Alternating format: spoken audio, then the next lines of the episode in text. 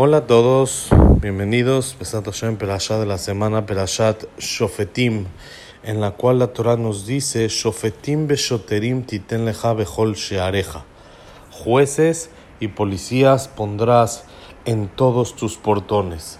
Hoy vale la pena hablar un poquito del Rav Gaon, Rav Shalom Cohen, Zecher Tzadik Bekadosh Libraja, que seguramente escucharon de su triste partida de este mundo después de 91 años, el rabino mayor y principal del partido político Shas, Rosh Shiva de Porat Yosef, que falleció hace unos cuantos días, hace 10 días aproximadamente, y sobre la cual la Torah nos dice en justo esta perashá que hay que poner jueces, está escrito en el libro Darke Musar que estamos estudiando la perashá de sus enseñanzas, trae que está escrito en la Gemara, si el Rab se parece, si tu maestro se parece a un ángel de Hashem, pide Torah de su boca. Pero si no se parece a un ángel de Hashem, no pidas Torah de su boca. De él no vale la pena que aprendas. Mi pregunta aquí el Darke Musar, ¿en qué se debe de parecer el Rab a un ángel? ¿Qué acaso no puede comer, no puede tomar?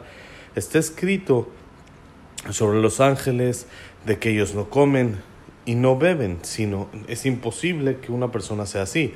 A la fuerza se tiene que referir a otra cosa.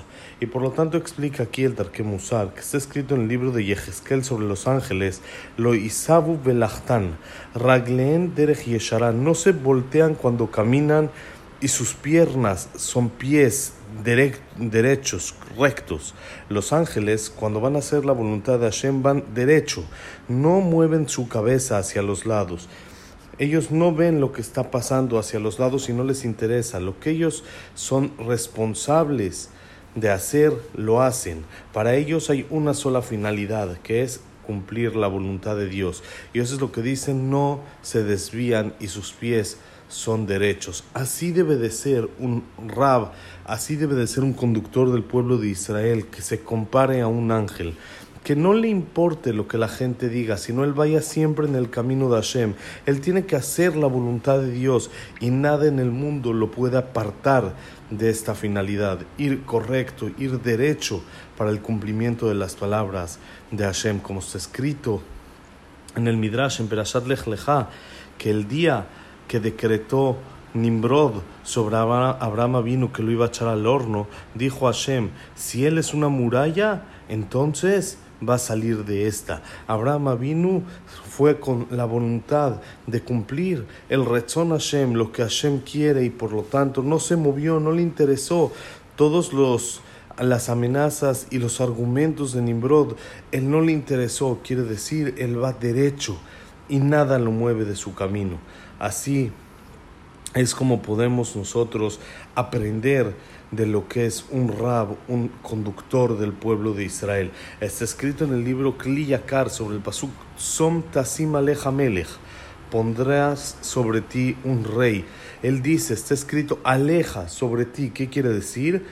Que el rey tiene que estar sobre ti, que tú tienes que tener temor sobre el rey. El rey debe de gobernar y decidir y no adular, que no le interese a nadie.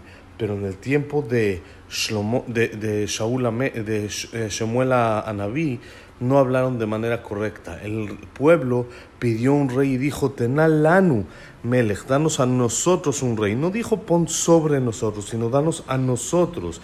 ¿Qué quiere decir? Ellos no querían recibir el yugo del reinado sobre ellos. No querían tener ese temor del reinado sobre ellos, sino querían que les entreguen a ellos un rey, que, él, que ellos manden y dominen, nada más que se ve esa figura sobre, sobre el pueblo. Por eso es el reclamo contra el pueblo de Israel, que, que, pidieron un rey, ya que el rey es correcto, pero siempre y cuando el rey esté sobre los demás, que se reciba su yugo y sus órdenes sean aceptadas y tengamos en Mató Alejem el miedo, el, el, el, honor y el respeto del rey sobre nosotros y no el que el dirigente sea el que mande y no lo contrario, que el pueblo mande al dirigente. Eso es algo que No le pareció a Shemuel cuando dijeron, pon para nosotros un rey, ya que tendría que ser que ponga sobre nosotros un rey.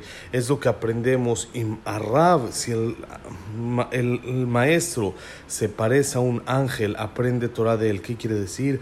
Que él va derecho, él se encamina y no le interesa nada del mundo, sino únicamente cumplir la voluntad de Hashem. Y él no le importa, sino todo está frente a Él y derecho, como Él decide que se hagan las cosas, así es lo que debe de ser.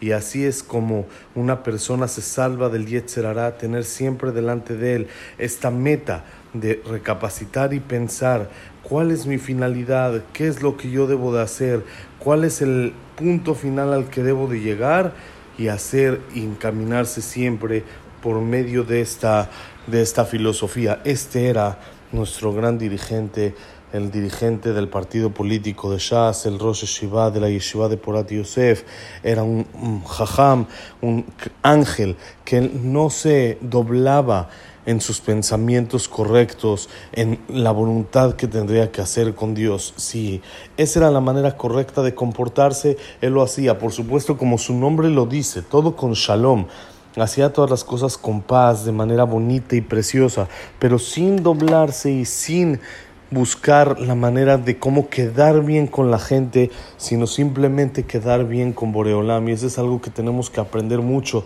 y hacerlo. Leilui Nishmato, cuando queremos poner un dirigente sobre nosotros, no busquemos que nosotros seamos los que dominemos sobre él, que él tenga que adular a las gente, a, la, a, mesas directivas, etcétera, sino que la palabra del jajam tiene que ser lo que mande y lo que dirija nuestro camino, como fue siempre este rab tan importante, este jajam tan grande que tuvimos el zehut de vivir en su época y conocerlo y aprender de sus palabras y verlo, simplemente la Kedushá que radiaba de Hashem, que su alma esté Bitzrora Haim, que esté en el Olam Abba y pida por todos nosotros desde el Shamaim que Hashem se apiade de nosotros y nos mande puras cosas buenas y así sea siempre. Mimerabi Amenu, lo veamos pronto con la llegada del Mashiach.